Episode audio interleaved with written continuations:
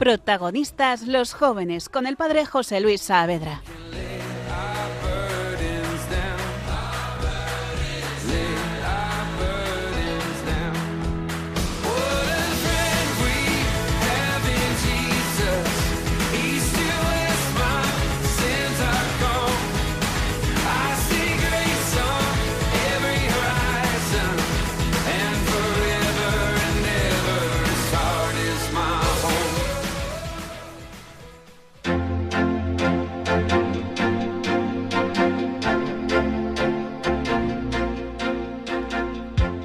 Protagonistas los jóvenes o todo o nada. Soy padre José Luis Saavedra, siervo del Hogar de la Madre, y estoy en el estudio con un grupo de jóvenes, todos miembros del Hogar de la Madre. Está a mi lado Javier Sánchez. Muy buenas, Javier. Hola, buenas, padre. A su lado está Gunter Rauer. Hola, Gunter. Muy buenas. Emilio Fra. Hola. Y Jacobo de Mesa. Hola, ¿qué tal? En el control está Anthony Jaramillo. Le damos las gracias por la ayuda que nos hace. Y hoy vamos a hablar sobre un tema eh, muy grande y es el primero de los dones del Espíritu Santo. Sobre este van a venir todos los demás, entonces es como el menos importante, pero es la puerta a todos los otros. Se llama el temor de Dios. El temor de Dios que no es como una especie de miedo de Dios, sino un amor tan profundo que le quiere uno cuidar en su alma. Esto lo vamos a ver hablando a través de la Sagrada Escritura, como la Biblia, en el caso del Santo Job, nos muestra un poquito de eso. También lo veremos en la vida de Santo Tomás Moro, que ha sido un enamorado de Dios y que le ha cuidado en su alma, y en, a través de los testimonios de estos jóvenes que nos acompañan hoy en el estudio. Muy bien, pues como hemos comentado en la introducción, el temor de Dios nos habla sobre el, eh, algo que no es una reverencia eh, miedosa de Dios. Temor podría confundirnos, ¿verdad? Porque dices temor, tengo miedo a Dios. Pues no, es tener mm, dolor, miedo de ofenderle, porque le amo. Entonces, lo que va principalmente unido a nuestro corazón al acercarnos a Dios es ese no temor al castigo, no un temor servil principalmente, sino mm, un temor filial, horror a ofenderle. Como quiero mucho a mi padre, pues yo realmente le cuido, como, como quiero estar cerca de él, como sé cuánto me, cómo, cómo me ama, cómo me ha salvado en la cruz, cómo me ha dado la creación entera que es preciosa, pues yo quiero que en mi vida hay una respuesta cercana hacia él. Entonces, lo que no quiero es poner mi confianza en las criaturas. Si Dios me cuida tanto, ¿cómo podría yo agarrarme a algo que no sea Él? No me puedo querer agarrar a nada de este mundo y me da pena porque muchas veces el mundo me fascina, el mundo me atrae, me roba el corazón y me pongo a mirarlo y a desearlo como si fuese la morada última de este mundo, de, mi, de, mi, de mi corazón y no lo debe de ser.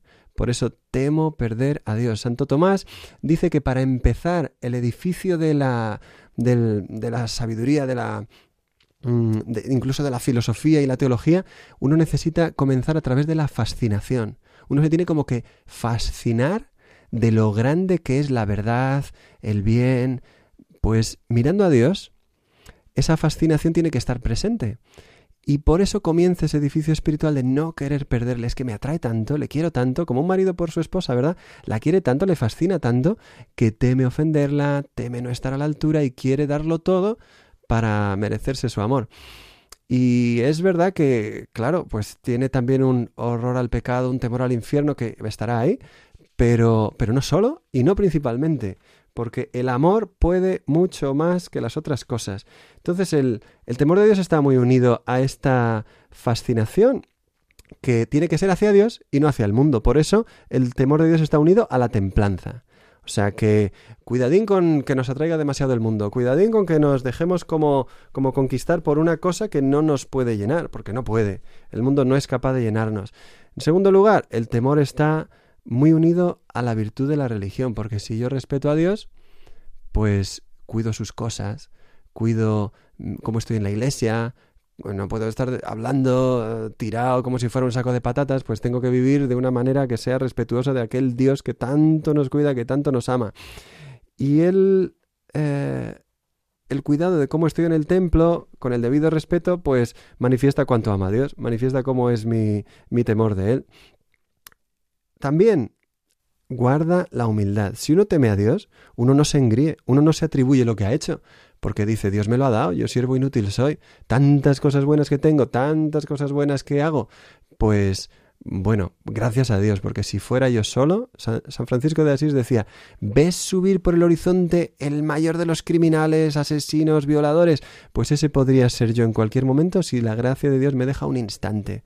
Entonces, yo temo perder esa gracia y yo quiero ser como muy cuidadoso de lo que el, el Señor quiere hacer en mí.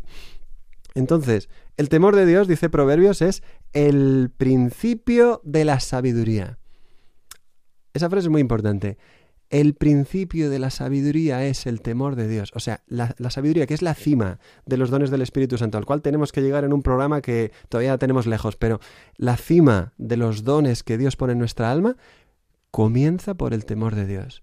Entonces, el programa de hoy es muy importante. Lo que vamos a hablar hoy es realmente fundamental. Así que muy atentos todos porque vale la pena.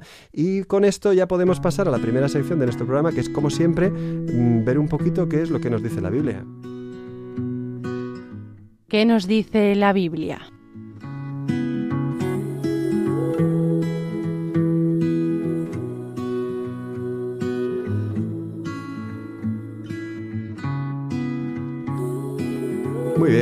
¿De qué nos vas a hablar hoy? Buenas, padre.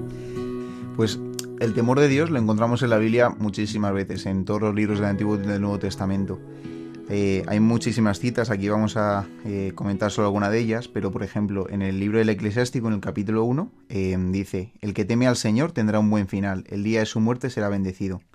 También en el Deuteronomio, cuando dice, ¿qué te pide Yahvé? Sino que temas a Yahvé tu Dios, siguiendo todas sus directrices y y también en el libro de los Proverbios eh, hablan de que el temor, el temor de Dios, está en el principio de la sabiduría. Y por volver un poco a lo que ha dicho usted antes, Padre, eh, el temor de Dios no es un miedo eh, que nos inquiete, nos entristezca y nos conturba después de acordarnos de nuestros pecados, sino que es un temor reverencial, es un temor de respeto a un Padre, y sobre todo es un temor que nos ayuda a perfeccionar otras virtudes, como puede ser, por ejemplo, la virtud de la esperanza nos ayuda a perfeccionarla porque eh, nos espanta de la posibilidad de desagradar a Dios, eh, de separarnos de Él. También nos ayuda a perfeccionar, por ejemplo, en la virtud de la templanza, eh, cuando nos ayuda a apartarnos de falsos placeres, placeres que nos engañan, que nos, que nos impulsaría o nos, nos, provocarían perder esa relación con Dios. ¿Y cómo nos hace, aleja de la templanza? Por ejemplo, yo digo, oh Dios mío, una tentación, y entonces, ¿por qué no pecaría por temor de Dios? Porque por amor a Dios eh, uno estaría más dispuesto a soportar esa tentación y también por temor a ofenderle. Es como cuando uno no quiere ofender a un padre, uno no quiere faltarle al respeto, provocarle un daño. O sea, la manera de como actuar ese temor de Dios sería cuando yo veo la tentación, acordarme de que tengo un Dios que me ama, ¿verdad? Decir, Dios mío, no puedo cambiar a Dios por una cosa tan baja, ¿no? Exacto, es acordarse de todo lo que ha hecho Dios por mí, lo poco que he hecho yo por Él y en consecuencia pues actuar, eh, tener eso siempre presente. Y de hecho hay un personaje bíblico que refleja todo esto muy bien, que es Job. en el libro de Job se cuenta cómo eh, Job, que es un hombre justo, eh, Dios permite, permite a Satanás tentarle para demostrar cómo este hombre no le fallaría, ¿no? Cómo este hombre, cómo Dios habita en este hombre. Y entonces Satanás le somete a todo tipo de tentaciones y todo tipo de penurias. por un lado mata a su familia, le, le quita todas sus posesiones. Entonces Job inicia un lamento en, este libro y sin embargo en todo momento eh, digamos que permanece en conciencia de quién es Dios para él y qué es Dios respecto, respecto al mundo. Entonces hay un montón de ejemplos en este libro. Em, hay una parte en la que dice, eh, Dios desplaza los montes sin que lo adviertan, cuando los, los vuelca con su cólera, sacude la tierra de su sitio, ordena y el sol no resplandece, despliega los cielos sin ayuda, ha hecho la osa y Orión, ha hecho prodigios insondables. Es decir, que los prodigios que ha hecho Dios, la creación del mundo, la creación de la humanidad, eh, la creación de cada una de las almas, de la mía en particular y de la de todos, em, son prodigios tan grandes, prodigios, misterios tan insondables, que, claro, que realmente, ¿qué, ¿qué, es lo que puede decir un hombre contra Dios? Entonces, caer en la cuenta de la grandeza de Dios, de quién es para nosotros, de todo lo, todo lo bueno que ha hecho, que es el creador del mundo, su inmensa grandeza, ¿no? Que escapa más allá de nuestro entendimiento, de lo que podemos comprender, caer en cuenta de esto es lo que nos tiene que llevar a este temor reverencial de Dios, que como hemos dicho antes no es un miedo, no, es un, no nos tiene que llevar a un alejamiento, digamos, a, tratar de escondernos de Dios, sino a tener un temor, un santo temor a ofenderle, un deseo de no pecar más, un temor de estar siempre en su gracia. De hecho, en el pecado original tuvieron miedo de Dios justo porque habían pecado y, y entonces es cuando se quieren alejar de Dios. El pecado original y el pecado siempre nos hace como temer a Dios como un Dios juez, cruel, malo, pero este temor de Dios no es el de Adán desnudo que dice, ay Dios me va a hacer daño, sino que es un temor de, amor, de confianza, de querer guardar su presencia de un Dios tan bueno. Exacto, de hecho, un buen criterio para saber, para saber discernir si es un buen, un santo temor o un mal temor, es ver los efectos que tiene nuestra alma. Si nos aleja de Dios, es realmente porque es un mal temor. Si es un, es un temor que nos impulsa a acercarnos a Él con mayor respeto y reverencia, es un buen temor. Porque un temor torcido, ¿verdad? Siempre intentaría como agarrarse a las cosas que tiene. Ah, es que Dios me lo quiere quitar, ¿verdad? Sí, a veces nos pasa que decimos, ¿por qué Dios me tiene que, quitar eh, el, ver esta serie que me encanta? Eh, no es justo. Y en realidad a lo mejor es una eh, es algo que, que, objetivamente es malo y que está lleno de, de cosas que van contra la ley de Dios, pero yo me quiero agarrar. ¿Por qué? Porque no le amo tanto a Dios, amo más mi placer, mi gusto, mi comodidad. Entonces tenemos que, poner ese, ese, temor de Dios en su sitio, sí, sanarlo. Y de hecho se me está ocurriendo que realmente está muy unido a, a dos virtudes, que sería la confianza y a la humildad. Es decir, este temor de Dios eh, solo se puede vivir bien si uno tiene confianza en que todo lo que Dios quiere para nosotros es bueno, que tiene un plan para nuestra vida, y también en cuanto a la humildad, es decir, que Dios siempre sabe más que nosotros, siempre sabe mejor, incluso que nosotros mismos, qué es lo que necesitamos. Muy bien, muchísimas gracias Javier, estupendo. Pues a partir de ahí entonces tenemos que acercarnos a qué es lo que dicen los santos, ¿verdad?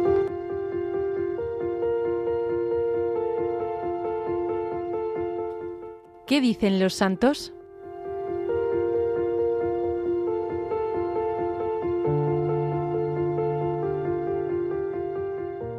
Muy bien, pues esta sección se encarga Gunther Rauer. ¿Qué nos dices, Gunther? Bueno, padre, eh, estaba yo pensando cómo exponerlo un poco y creo que eh, para centrarnos más en el temor de Dios de Santo Tomás Moro, pues bueno, necesariamente tenemos que dar una serie de, rasgos biográficos, eh, pero eh, lo cierto es que quiero centrarme también pues un poco en esta virtud, pero como no se pueden separar, pues bueno, voy allá. Eh, bueno, Santo Tomás Moro, que es el santo del que vamos a hablar, nació en el siglo XV, eh, concretamente el año 1477, y era hijo de un abogado. Esto también pues marcó un poco su vida, que siempre estuvo pues eso, rodeada de pues eso, de leyes, y se nos propone como modelo de laico. bueno, recibió una educación muy esmerada.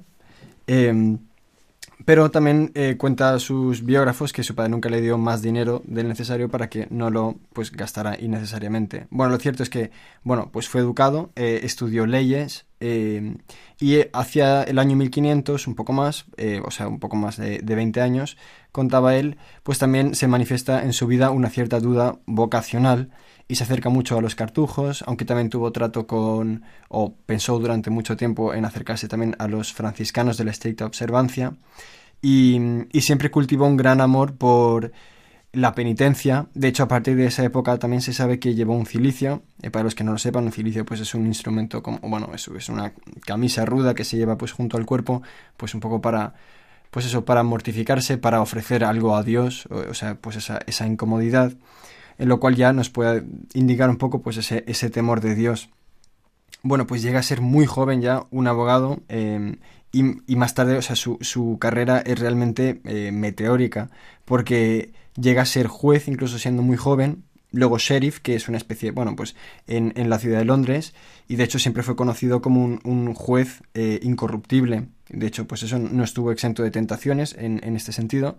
Pero bueno, pues aquí también se manifiesta su temor de Dios, en el sentido de que nunca, nunca quiso desagradarle, ni aun, ni en cosas que, bueno, quizás nadie se habría enterado y, y de alguna manera, pues también, pues, bueno, pues constituye una, una, una cierta práctica, incluso hasta cierto punto, pues bueno, pues bueno, pues acepto un regalo, yo mismo me puedo excusar de que, bueno, pues es, simplemente un regalo, pero bueno, él siempre fue, digamos, en este sentido puntilloso desde el punto de vista de la conciencia, o sea, siempre tuvo una conciencia muy recta, lo cual también se manifestará sobre todo hacia el final de su vida. Y mm, lo cierto es que él, bueno, pues ve que, eh, bueno, evidentemente, pues lo de la, su, su, duda vocacional, digamos, que se resuelve y de hecho, bueno, se llega a casar, incluso llega a enviudar y a contraer nuevamente matrimonio. Eh, amó mucho a sus hijos y también eh, amó mucho a, sus dos esposas, las amó mucho.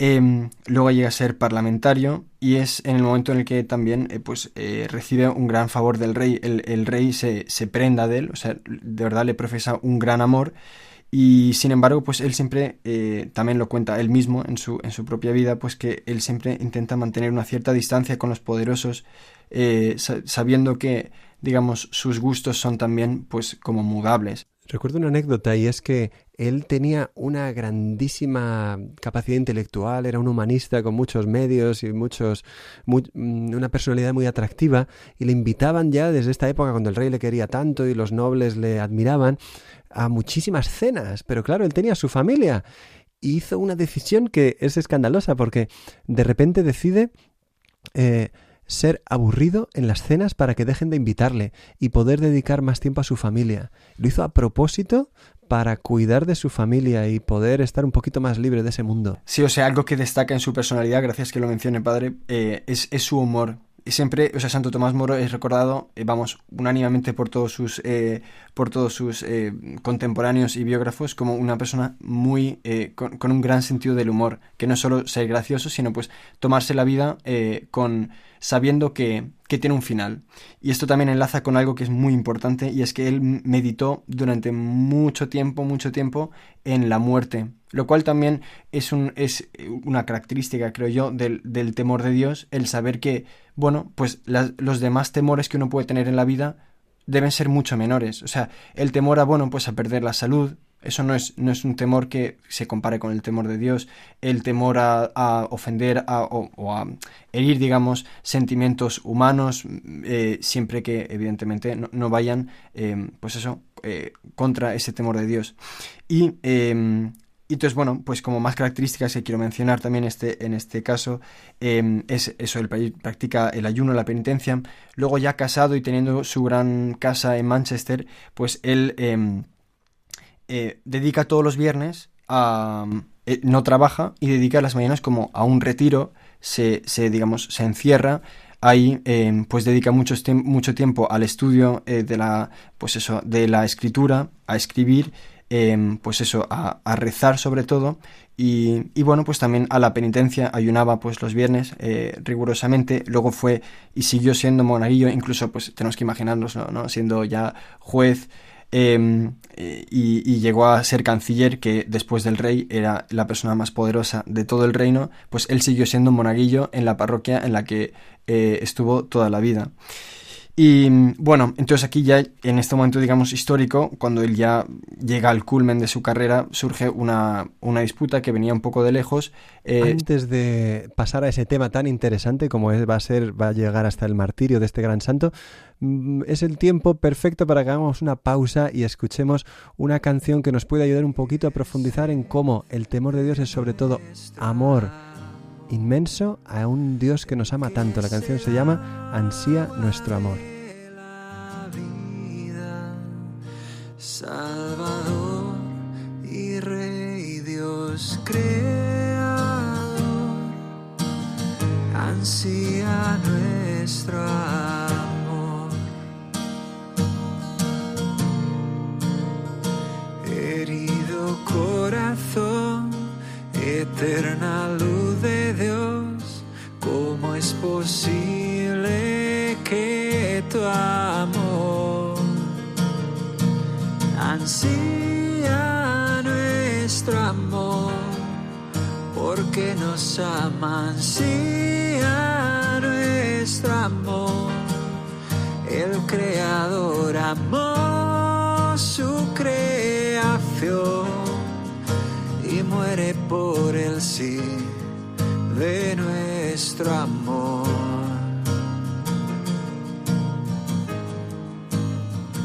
Rasgado corazón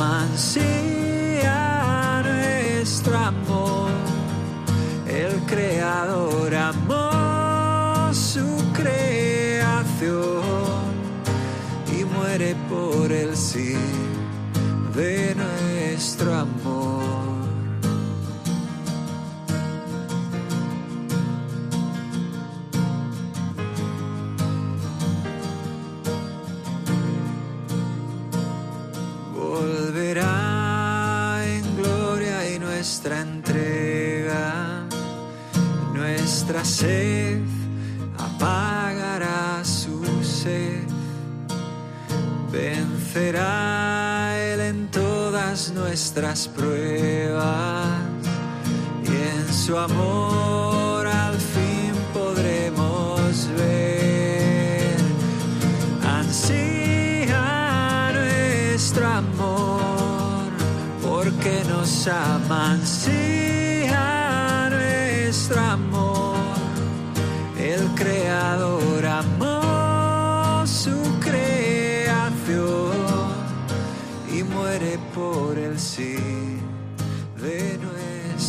Nuestro amor es el título de la canción que acabamos de escuchar y seguimos con la vida de Santo Tomás Moro que nos está relatando Gunther. Bueno, la cuestión que en realidad lleva a Santo Tomás Moro al martirio es la siguiente. El rey había contraído matrimonio con eh, Catalina de Aragón. Catalina había sido, antes de enviudar, claro, la esposa de su hermano. Bien, el caso es que eh, él eh, no obtiene eh, a un- al varón, digamos, ansiado para, eh, para pues sucederle en el reino. Sí que llega a tener hijas, pero él necesitaba al- a, un hijo y Catalina no se lo da. Y además se enamora eh, de eh, Ana Bolena. Y entonces, digamos, llevado por su lujuria, pero no solo por la lujuria, sino por eh, este ansia de, de continuar en el poder y que su casa siga, pues eh, él pide de Roma el que se declare la nulidad de ese matrimonio. Y Roma, evidentemente, pues no ve que haya en este caso ninguna razón para declarar la nulidad y no se la concede. Y él, eh, digamos, llevado un poco por, por esta ira y su soberbia, eh, pues él dice, pues tengo que tomar medidas drásticas. Bueno, de hecho, eh, Catalina Aragón llegó a estar embarazada, si son cinco o seis ocasiones, y bueno, pues siempre acaban, de alguna forma u otra, o acaban abortos o se acaban muriendo los niños, solo eh, tuvieron una hija que luego fue reina María. Y entonces eso llevó a pensar a, a la corte, y pues probablemente al rey le influyó, que como se había casado con la viuda de, su- de su hermano, pues que había que el Señor no estaba bendiciendo esa unión, porque bueno, en la Biblia en algún momento pues se dice que, que no te puedes casar con la mujer de tu hermano. Entonces él con- estaba convencido de que era un castigo de Dios. Claro, claro, eso lo explica, lo explica muy bien. Muy Y luego además había otra cuestión, un poco de, en general, las tensiones de, de los, la- la- las- los poderes del, del reino y la iglesia, los dos, digamos, poderes. Y tenemos que tener en cuenta también que la reforma en ese momento, pues, también promulgaba una especie de iglesia nacional en la que el rey era el que decidía la religión. Bueno, un poco en este contexto es donde Enrique VIII, eh, pues eso, decide tomar medidas drásticas y se hace además con los bienes de la iglesia. Total, todo esto solo se podía legitimar de una manera y era declarándose a sí mismo el jefe supremo de la Iglesia Nacional, que es lo que eh, es, digamos, el origen de la Iglesia anglicana. Bueno, pues muchísimos eh, clérigos eh, claudicaron, o sea, eh, se rindieron ante, ante estas medidas del rey, pues él hacía eh, firmar un acta en la que debían reconocer no solo pues que era el no solo el matrimonio, sino también que era el jefe supremo de la Iglesia. Y Santo Tomás Moro, evidentemente, con mucha habilidad, era, un, era muy buen jurista, durante mucho tiempo él, eh, digamos, consigue evitar los problemas de conciencia sin en ningún momento, pues eso, eh, eh, digamos, rendirse. Pero, lo- evidentemente, era muy importante para el rey que Santo Tomás Moro mm, firmar esa acta por la influencia que tenía. Recordemos que en ese momento él es canciller, o sea, después del rey es la persona más influyente de todo el reino y además quizás podríamos pensar desde un punto de vista personal también era importante para, para el rey porque era un amigo suyo y todo el mundo estaba convencido de la integridad de Santo Tomás Moro, de lo que ya, pues eso, venía hablando. Bueno, pues en, en, este contexto, pues la tensión es cada vez mayor y en un momento dado, pues ya le ponen pues contra la pared y, eh, y, le, y le tienden una trampa, en la que él de hecho no cae, pero luego en el juicio pues eh, hubo, hu- habría un testigo que eh, llegaría a decir que, que no, que no quería, eh, pues eso, rendirse ante la, o sea, ser obediente a su rey. El punto aquí yo creo que era que el rey exigía el juramento de fidelidad a su persona y entonces estaban acusando a Santo Tomás Moro de traición contra el rey, ¿no? El, de hecho, es como luego se ha continuado en el Reino Unido o en Inglaterra, como que el que es fiel a la Iglesia Católica no es fiel al rey. Entonces esa era la cosa, si seguía siendo fiel, pues... De hecho, por eso se prohibía y hasta hoy que los católicos tuvieran como una eh, títulos de nobleza e incluso en algunas épocas hasta trabajos públicos, ¿verdad? Sí, sí, no, y, de hecho no fue el único. O sea, mártires en aquella época hubo. Em, de hecho, ese mismo, el mismo día del santoral de Santo Tomás Moro, recordamos también a San Juan Fisher, que fue otro obispo que se negó, digamos, a, a firmar ese acta. Bueno, en fin, luego lo, encerraron en la Torre de Londres, se tomaron medidas muy drásticas también con su familia, eh, su, digamos, famosa casa de, Manchester, que, digamos, en la que había Mm, acogido y, y, bueno, y tenía toda su familia, pues fue privado de todos sus bienes y fue también una cosa que, que, afectó a su honor y al honor de su familia incluso después de su muerte. Bueno, el caso es que en un momento dado, eh, pues ya llegó, eh, digamos, el momento crucial. Sí, de hecho, durante su tiempo de cárcel, de cárcel en la Torre de Londres, escribió el libro de La agonía de Cristo, y ahí, o sea, se ve también cómo él era un hombre que constantemente meditaba en las verdades de la fe y eso le llevaba a ese temor de Dios que, que le hizo preferir la cárcel y el martirio a faltar a la verdad.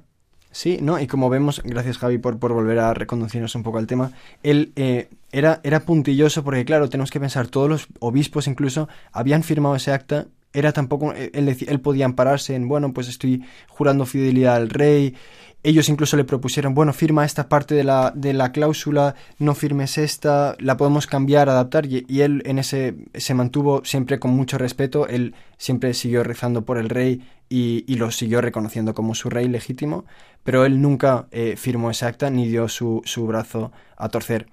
Y bueno, pues ya eh, llega el momento de, del juicio. El juicio además es impresionante cómo lo cuentan, porque de hecho en un momento dado ellos ya lo van a condenar y él dice, bueno, cuando yo era juez en esta corte, pues se le solía dar la última palabra al, al bueno, al sentenciado, al reo.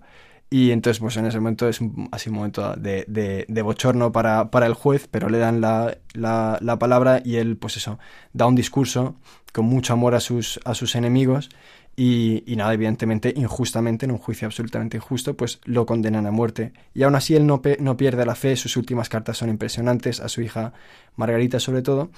Y luego, eh, ya cuando ya tienen que subir al, al cadalso, al, al, pues eso, a su juicio, o sea, a ser condenado a muerte, a ser decapitado, pues él eh, también eso sigue rezando por el rey, pronuncia unas palabras y también siempre mantiene el humor. Bueno, pues es decapitado y su cabeza luego es expuesta a las, digamos, a las puertas de Londres, pero evidentemente pues eh, siempre pues permanece ahí como un símbolo, pues eso, de temor de Dios. Y siempre tuvo más temor a Dios que eh, temor a desobedecer a su rey, incluso a perder su propia vida. O sea que prefirió perder la vida que, guardarla en contra de Dios, porque tenía temor a perder una amistad tan grande con el Señor. Muchísimas gracias, Gunther, un temazo interesantísimo.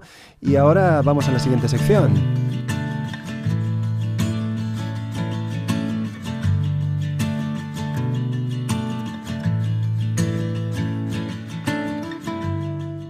¿Se puede vivir esto?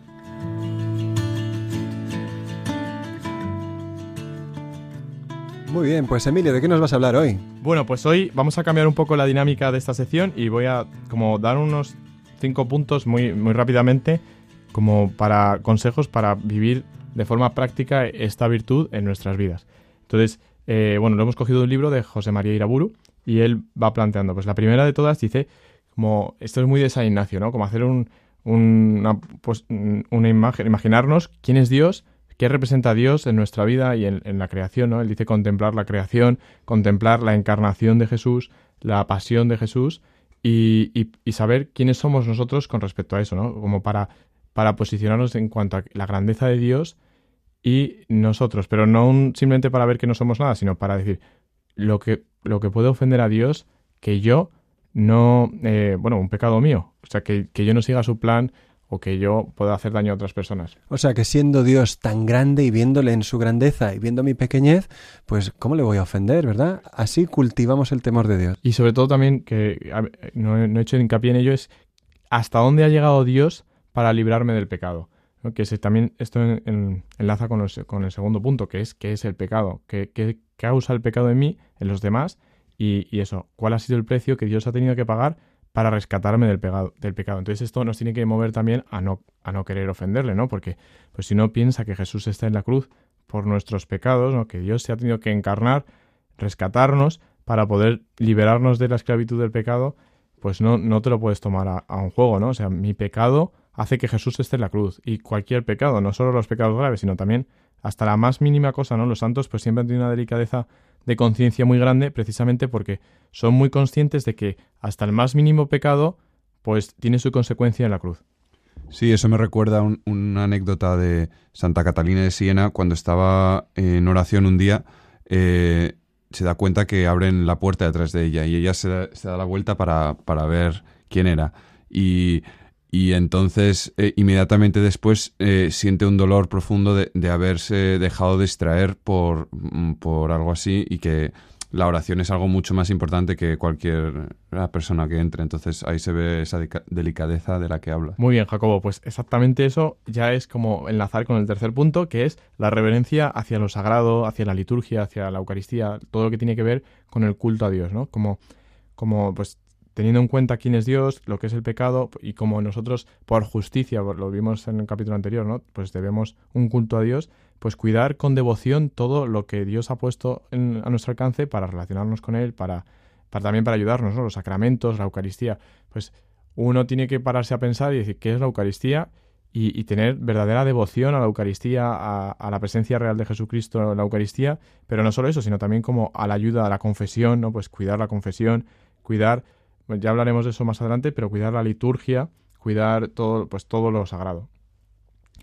En los siguientes dos puntos, pues eh, el cuarto y el quinto, tienen que ver mucho con la humildad y la caridad, o sea, el amor. Eh, el primero habla sobre la humildad con la relación con los demás, pero bueno, pues se entiende también que el temor de Dios y el temor a, a ofender, pues te tiene que llevar a no ofender a los demás en cuanto a no perjudicarles, ¿no? Y, y ser muy humilde y no la crítica, el juicio, todo eso, pues que está fuera de lugar.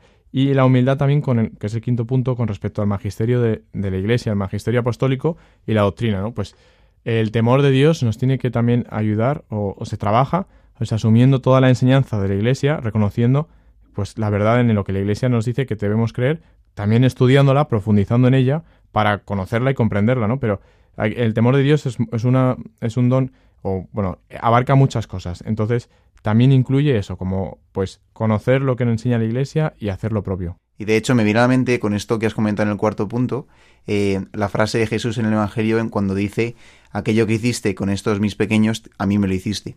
Y también eh, me viene también a la cabeza un consejo práctico que es eh, realmente para tomar conciencia cada vez mayor de estos temas, es muy útil el examen frecuente que lo recomienda siempre San Ignacio Loyola en el libro Los ejercicios. Y dice pues eh, al final que cada noche es útil realizar este examen de conciencia y nos puede ayudar mucho a ir ganando pues este mayor conocimiento de qué es lo que le ofende a Dios, qué es lo que le gusta, ¿no? Y, y bueno, en general yo creo que nos puede ayudar mucho. Pues dentro de ese examen de conciencia y el quinto punto que ha dicho Emilio de la humildad para cuidar del, del temor de Dios, me acuerdo de esa anécdota de Santo Tomás Moro que dice que eh, si uno quiere reírse de veras, que se ría de sí mismo. Nunca le faltarán motivos para estar alegre.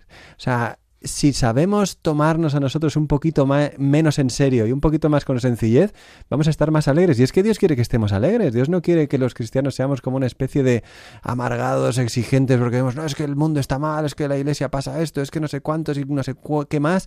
Pues, ¿no tienes un padre que te ama? ¿No, ¿No te está cuidando en todo? Mira los lirios del campo, vestidos con más gloria que Salomón. Mira los pájaros, ni siembran ni siegan y, no necesitan granero y Dios los cuida. ¿Cómo no te va a cuidar a ti? Pero como no tenemos temor de Dios, como no, no confiamos en el Padre que, que nos está amando tanto y no le miramos, pues decimos, me tendré que buscar la vida solo, ¿no? Pues exactamente, ¿no? Pues como el resumen de las, las cinco vías, ¿no? Lo práctico es, yo creo que el temor de Dios se trabaja poniéndose en, en quién eres tú, quién es Dios con respecto a ti, qué hace el pecado en tu vida y luego, pues, qué, qué ha dado Dios, qué herramientas nos ha dado el sacramento, la- los sacramentos, la iglesia, la, eh, la palabra de Dios para vivir eso en nuestra vida. Yo creo que, o sea, lo que me está llamando la atención es que el temor de Dios es, una, es un don eh, muy, muy práctico. O sea, estabas hablando también de, pues, de la reverencia a lo sagrado, incluso a las personas, digamos, consagradas. Em, pues me parece muy interesante también en relación con la liturgia, también el magisterio de la iglesia. No sé si ibas a hablar de eso después o sí. De todo eso vamos a hablar en la próxima sección, pero ahora mismo vamos a escuchar una canción que se llama Reina de Paz, porque la Virgen, además de ser la madre del Cordero de Dios que nos ha traído la salvación, es la Reina de la Paz que nos ayuda a llegar a ese temor que es de, de veras de Dios y que nos trae la paz de aquel que nos ama tanto. Entre tormento y traición. Tiempo de guerra y gran furia. ¿Cómo podremos resistir si tú no nos ayudas? ¿Cómo vivir entre ruinas de tantos que cayeron por dejar de mirarte,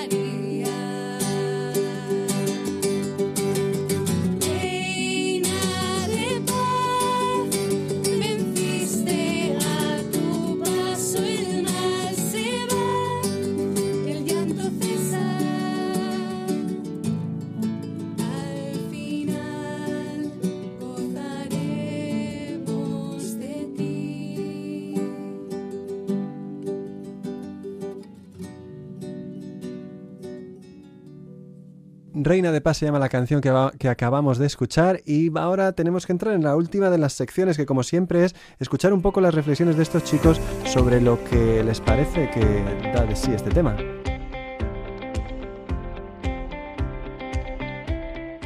¿Qué decís vosotros?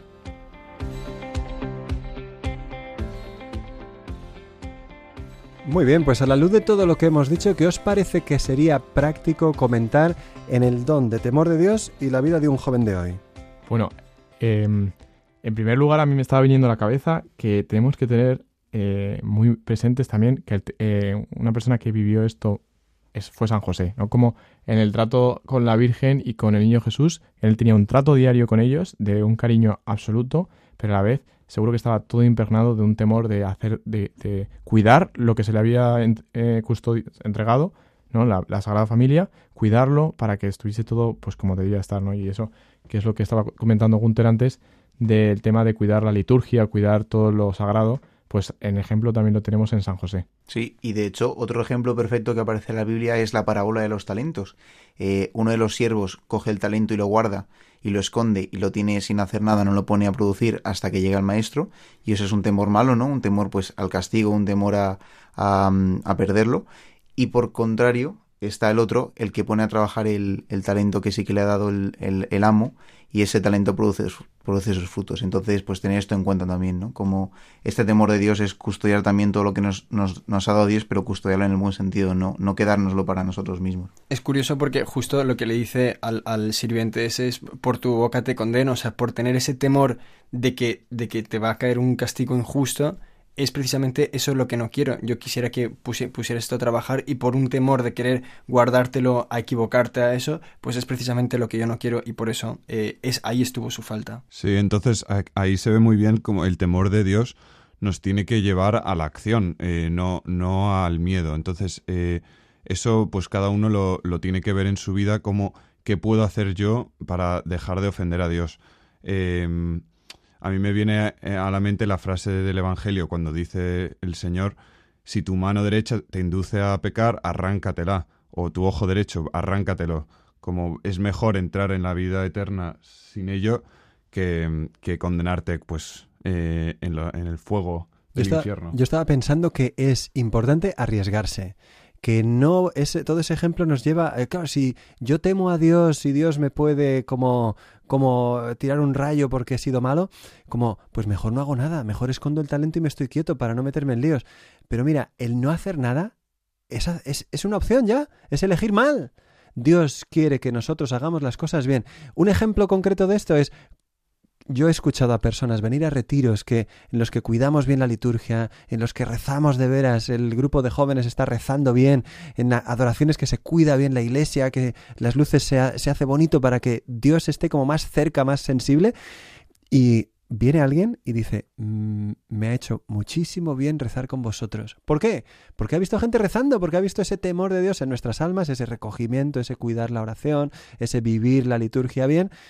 Y, eso no pasa indiferente a los que vienen. Otras veces pasa lo contrario. Hay gente que recibe la Eucaristía de cualquier manera, que casi parece que está en un mercadillo, que se celebra la misa como si aquello fuese la tómbola, que eh, jaleos de no sé qué. La gente viene y no reza.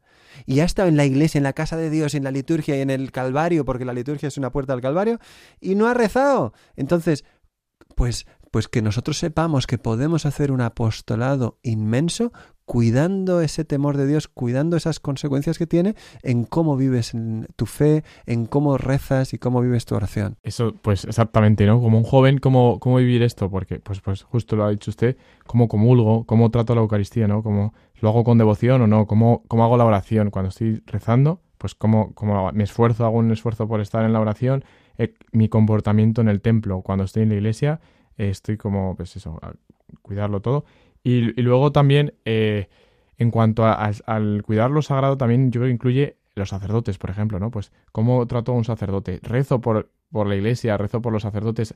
Es una cosa que también hay que tener un gran amor a la iglesia. Todos los santos hablaban de, de eso, ¿no? De amor a la iglesia, pues rezar porque la iglesia sea santa y eso también nos va a llevar al temor de Dios. O sea, como pues cuidar todo lo que Dios nos ha regalado. Sí, yo creo que eh, algo que es opuesto, o mejor dicho, que puede ser un enemigo del temor de Dios, es como la rutina. El, hacer las cosas muchas veces, que puede que en el primer momento tuviéramos un temor de Dios, una reverencia, y que por el trato usual, pues pensemos que algo por ser eh, que podamos tenerlo todos los días, deja de ser menos especial. Y creo que a veces es nuestro, nuestro eh, peligro en nuestra relación con, con el, con el Señor, lo cual también puede en realidad afectar eh, no solo a los jóvenes, sino a los mismos sacerdotes que, que de, de tanto pues consagrar, confesar, pues dejan de tener una cierta, pues una, una sensibilidad para, para lo sagrado. Sí, entonces, pues con lo que estáis hablando, yo creo que lo que habéis dicho, pues valentía, o sea, ¿qué, qué concretamente qué puedo hacer para, para no desagradar a Dios? Yo, mm, por ejemplo, veía que eh, pasaba demasiado tiempo en el móvil y, y perdía mucho tiempo y, y eso pues también mm, podía llegar a, a ocasiones de pecado. Y entonces eh, tomé la decisión de cambiarme a un móvil eh, que no tenía eh, aplicaciones. No, no era un smartphone, era mm, pues solo con llamadas. Un móvil de tecla, ¿verdad? De Un los móvil de teclas, Un sí. dumb Muy phone. bien. Un Que sí- dumb. de esos que sirven para clavar clavos. Exactamente. Y, y, pues la mejor decisión que he tomado, yo creo, porque me ayudó muchísimo a, pues ahorrar el tiempo, a poder aprovechar el tiempo, a eh, aprender también, pues, por ejemplo, cómo, mm, cómo moverme por Madrid sin, sin estar todo el día mirando el Google Maps, cosas así, prácticas, y, y la verdad es que me encantó. Entonces, cada uno, yo no digo que todo el mundo tire su móvil por la borda, pero que que cada uno tiene que tomar esa reflexión que es dura a veces, es, es, em, requiere valentía de, de cuestionar y plantearse qué tengo que quitar yo de mi vida para poder acercarme más a Dios, cuáles son los obstáculos. Sí, y no solo quitar, sino que eh, hay que buscar como cosas buenas en las que emplear el tiempo. Es decir, no solo consiste en quitar cosas malas, sino también en emplear el tiempo en hacer cosas buenas. Porque realmente, pues volviendo un poco a la parábola de los talentos, pero la cuestión no es únicamente evitar las ocasiones de pecado, sino también ser capaz de poner todos los medios que tenemos disponible al servicio de Dios. Pues eso, volviendo a lo que decía Jacobo, eh, el, temor de Dios yo creo que tiene una característica que no hay que confundir, es que te lleva a la valentía, a la audacia, ¿no? O sea, a tomar esas decisiones drásticas que, que la gente como no va a comprender, pero dices, es que lo hago porque ya, o sea, mi único miedo es ofender a Dios. O sea, eso lo comentábamos antes, como el temor de Dios hace que seas mucho más valiente, que ya no tengas miedo a cosas humanas. Los respetos humanos se quedan en un segundo lugar porque ahora tu única prioridad es no ofender a Dios. Muy bien, estupendo. Pues ese es un tema delicadísimo que habéis tocado muy bien y es el hecho de que yo tengo que dejar de mirar qué piensan los otros, cómo me miran, cómo me aplauden, si estoy in, si estoy out, si estoy a la moda, si dejo de estarlo, porque eso esclaviza. Esos son esclavitudes vanas que no sirven para nada. Entonces, ¿qué tengo que mirar yo? ¿Dónde tengo que mirar para poder ser libre? A Dios. A Dios, que es el que me hace libre. Por eso la Iglesia Católica es tan fuerte y por eso los santos son tan ejemplares y tan libres, porque no miran a nada que les encadene, sino solamente a Dios, que Dios es siempre libertad. Creo que 2 Corintios 2 dice, donde está el Espíritu, ahí hay libertad. Ubi spiritus, ibi libertas. Es una frase como muy bonita, ¿verdad? Para quedarnos que donde está Dios hay libertad. Dios no viene a hacernos daño, no hay que tenerle un miedo de, de que fuera nuestro enemigo. Tenemos que tener miedo a perderle, porque todas las demás cosas sí que nos atan, sí que nos hacen daño, pero Él no. Dios jamás, todo lo contrario. Así que, qué, tema más bonito, qué interesante, qué emocionante. Y tenemos un problema, y es que eh, se nos acaba el tiempo. Estamos llegando al final de este programa. Le damos muchas gracias a Dios y a nuestra Madre por habernos mm, dejado profundizar sobre estas cosas. Si queréis escuchar más, estará en los podcasts de Radio María. Podéis escribirnos a protagonistas los jóvenes 2 arroba radiomaria.es. Estaremos encantados de seguir en contacto con vosotros. Muchísimas gracias a Emilio Fra, que nos ha acompañado en el programa de hoy. Muchas gracias a usted, padre. Javi Sánchez, Hola. Gunther Rauer Gracias. y Jacobo de Mesa. Adiós, gracias. Muy bien, Anthony en el control y Padre José Luis Saavedra, siervo del hogar de la Madre con todos vosotros. Muchísimas gracias, que el Señor os bendiga. Hemos hablado sobre el temor de Dios, que es un arma increíble para protegernos. Es el principio de la sabiduría y la ayuda para llegar a Dios y ser santos. Así que no dejéis de vivirlo, ponerlo por obra, amar mucho al Señor, a la Virgen, a la Iglesia y cuando entréis en el templo, recordar que vuestro Padre que os ama está con vosotros.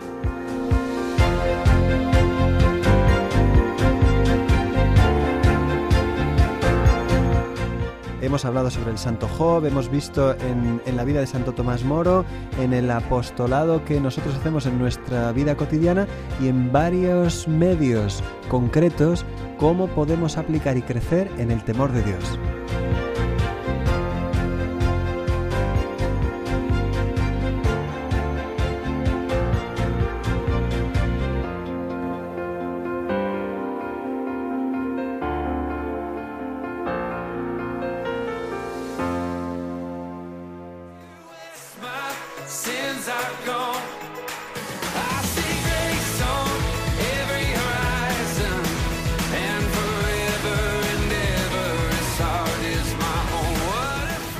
Así concluye Protagonistas los jóvenes, hoy con el padre José Luis Saavedra.